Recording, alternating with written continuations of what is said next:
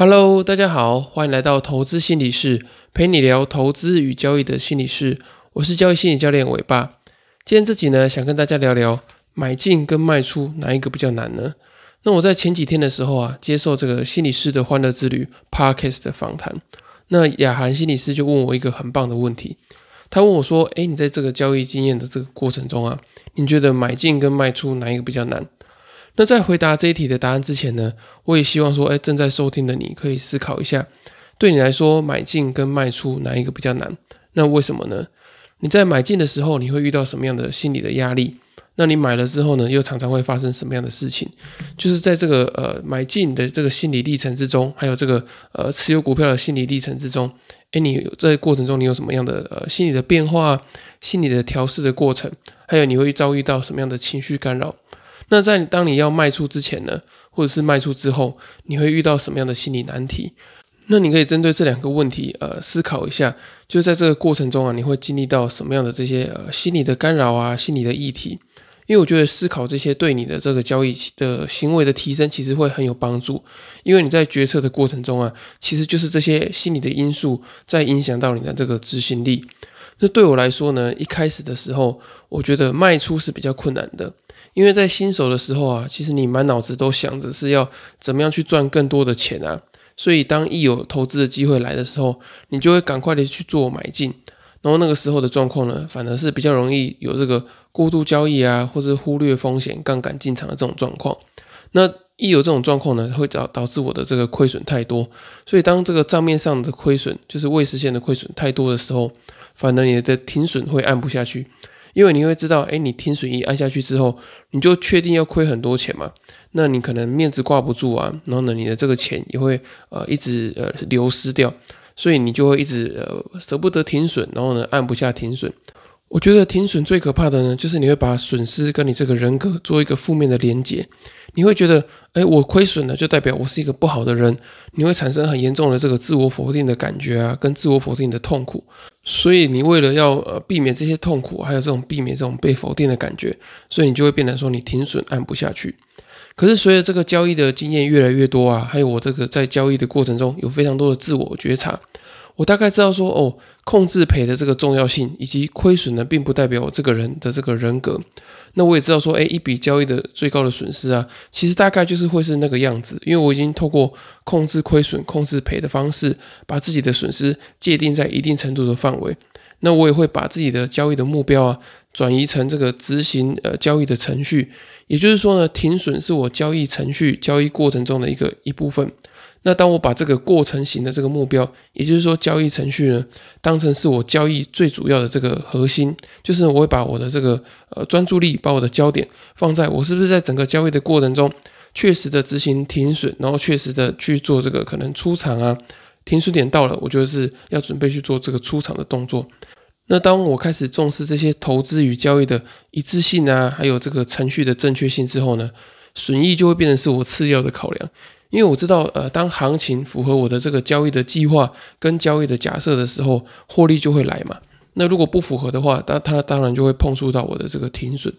那当我转变到这种比较成熟的心态之后啊，我反而觉得要买进其实是比较困难的，因为你开始会知道说，哦，投资跟交易其实是需要做非常多的功课跟研究。你可能做基本面的人要研究一家公司的这个产业啊。总体经济的状况，然后它发出来这些利多啊，转换到它的获利上是多少？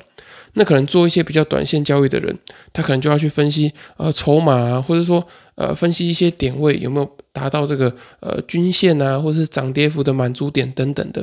那你知道你要需要透过非常多的这个研究跟这个呃功课之后，你才可以找到行情的机会。而且你已经开始了解说，在投资跟交易的过程中啊，你如果没有取得一个比较好的成本，那相对的你的这个获利的机会跟获利的幅度都是比较小的。所以呢，你就会开始想要找一个比较完美的点位，你不想要后悔，而且你也知道说，哦，我要找到一个好的机会，对我后续的这个行情的发展啊，还有这个获利的累积是比较容易的。那当你想要等一个更好、更完美的点位，或者是做好更充足的准备之后呢？诶，你会发现你会一直在错过的行情，然后呢，都看别人在赚钱，然后自己却一直没有办法去投入到这个行情之中。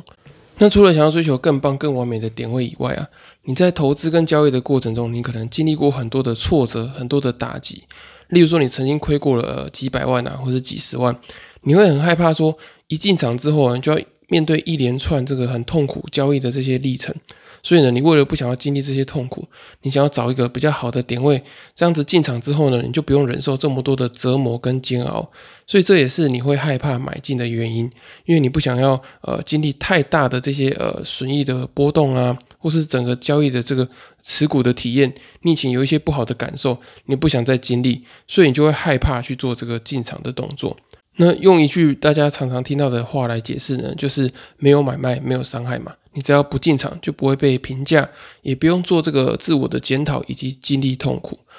那针对这些不敢买进或是不敢卖出的状况，要怎么样去处理呢？其实我在我刚出版的新书《在交易的路上与自己相遇》，我有就有强调三个主轴，就是探索、复原跟强化。那探索呢，就是你要在这个交易的过程中啊，你要把这些痛苦跟挫折的感觉去找出来说，诶，是哪些心理的成因在干扰你？像我自己从小就是一个比较不容易自我认同的人，就是我会有一个自我否定的感觉，所以我就很怕说，诶，亏损卖出的时候是不是会给我一个自我否定的感觉？所以你要去探索出来，然后呢，找到这个之后呢，你再去针对你自己的这个自我认同感做建立的动作。那第二个是复原，就是你在呃重大的亏损啊，或是重大的交易挫折之后，你要开始慢慢去建立你这个复原的程序。你可能透过累积一些小的目标啊，然后来来达到你的这个自信心。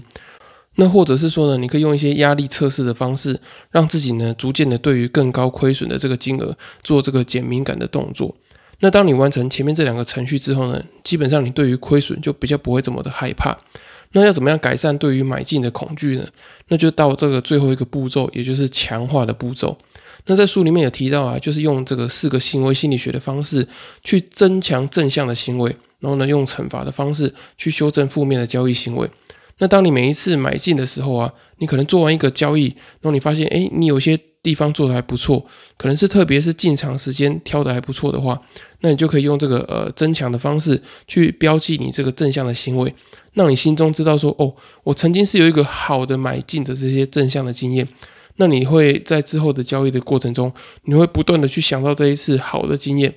然后呢，去增加你这个呃正向买进的这个行为的延续性。那除了这个行为的制约跟强化以外啊，我觉得呃，你个人的自我效能感对于你这个买进的勇气也有非常大的这个呃关键的影响。自我效能感，我之前在很多集都有提到，就是自我效能感是指说，哎，你个人对于自己有具有充分的能力可以完成某件事情的信念。那简单来说呢，我觉得它就是你的这个自信心。你觉得说，哎，你有多大的这个信心可以去完成这一次的行为？那心理学家 Albert Bandura 有提出四个影响自我效能感的这个关键的因素嘛？有些呃节目的老听众可能有听过我讲这四个因素，那新的听众呢，我就帮你再讲一次。那老听众就当做复习再听一下。第一个呢，就是成功的经验，就是你过往呢如果有一个呃买进的这个成功的经验，那透过之前我们讲的这个呃行为的增强啊，或是标记等等的，你就可以把这个正向的经验记起来。那对于你下一次之后呢，就会有更有信心做这个重复的这个买进的动作。那第二个呢是他人的经验，你看到别人有成功的经验之后呢，你就觉得说，哎，自己好像也有类似的信心。所以当你有这个不敢买进的状况的时候，哎，你就可以去看别人他到他买进的逻辑是怎么样。或者说呢，他怎么样去执行这个买进，或者说去贯彻他这个呃从交易计划到这个交易执行买进的过程是呃怎么样的这个历程？你可以去学习一下，看别人的实际上的状况是如何。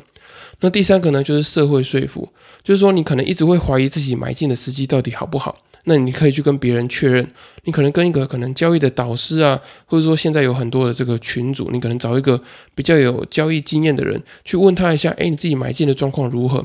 也许你会觉得说，哎，自己买进的状况是很糟糕的。可是透过别人跟你说，哎，我觉得你买进的点位其实还不错，然后呢，你买进的这些时机点其实都不会太差。当你有别人这样跟你讲之后呢，你对于自己买进的这个动作会有更高的自信心。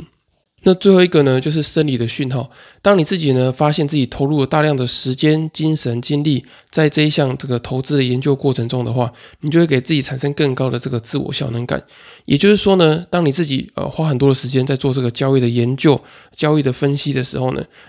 其实你就会发现说，哎，最好的点也就是那几个而已，就是你只要买在大概的这个区间里面就可以了。所以透过这个呃时间的这个累积跟研究啊，你会发现说，哎，自己好像有这个能力可以买在一个还不错的地方，你也不用给自己这么多的压力，因为你已经做过很多很多的研究，所以呢，你就会产生一定程度的这个自信心。那谈完这个买跟卖哪一个比较难之后啊，我相信你现在心里应该也有一个答案。那如果还没有的话呢？我觉得你还是要回到源头，就是我一开始跟你讲的，你要去思考一下，你在买进的过程中会遇到什么样的心理压力，在买了之后呢，又常常发生什么样的事情？那如果是你是卖出会比较有困难的人呢，你也可以想想看，诶，你在卖出的时候或是卖出前。会遇到什么样的心理难题，让你这个停损按不下去？那当你透过这样的自我觉察之后啊，再搭配我今天分享的这些呃经验跟这些应对的方法，相信你在买卖的过程中啊，一定会更顺利。好，以上就是今天的内容。那如果说你发现你自己在买跟卖之间呢，还有更深层的这些交易心理的问题的话呢，也很欢迎你购买我六月七号出版的新书《在交易的路上与自己相遇》。在书里面呢，我有写下许多在投资跟交易的过程中很容易遇到这些心理的问题。特别是你可能在买进跟卖出的时候，有哪一些心理的问题，你现在还不知道的话，相信书里面能够呃给你解答，还有这些呃处理的方法。那相信对于你在呃投资跟交易过程中的这些心理的素质，还有心理的提升，会有非常大的帮助。那如果你没有时间看书，可是又想要快速的去找寻到这个呃解决你不敢买进、不敢卖出的这些呃心理的方法的话呢？也很欢迎你透过这个咨询人的表单报名这个线上的交易心理咨询。我可以在这个咨询的过程中，比较快速的去帮你整理出，哎，你不敢买进或者不敢卖出背后的这些呃心理的议题啊，或者心理的干扰可能是来自于哪里？那你就可以在这个讨论的过程中啊，快速的去聚焦你的这个心理的议题。那你也可以在这个交易心理咨询的过程中啊，快速的去找到你的这个交易心理的呃盲点跟交易心理的优势，让你可以提高呃在投资跟交易过程中的这个执行力。那如果说你现在还在评估说，诶是否要付费报名的话呢，也欢迎你透过第二十四集的题目，你把这些题目整理起来之后呢，传讯息或是寄信给我，我可以先帮你做一个免费简易的交易心理咨询。以上就是今天的内容，谢谢大家的收听。如果大家还有其他问题的话呢，也欢迎到下方资讯栏的粉丝专业留言私信询问我，或是到 Apple Podcast 留言给我五星的评价，我会非常的开心，因为对我来说，你们的支持就是我持续分享最大的动力。那如果你们还有留言的问题的话呢，我也会整理之后，在之后的节目再回复你们。今天的节目就到这里喽，我们下次见，拜拜。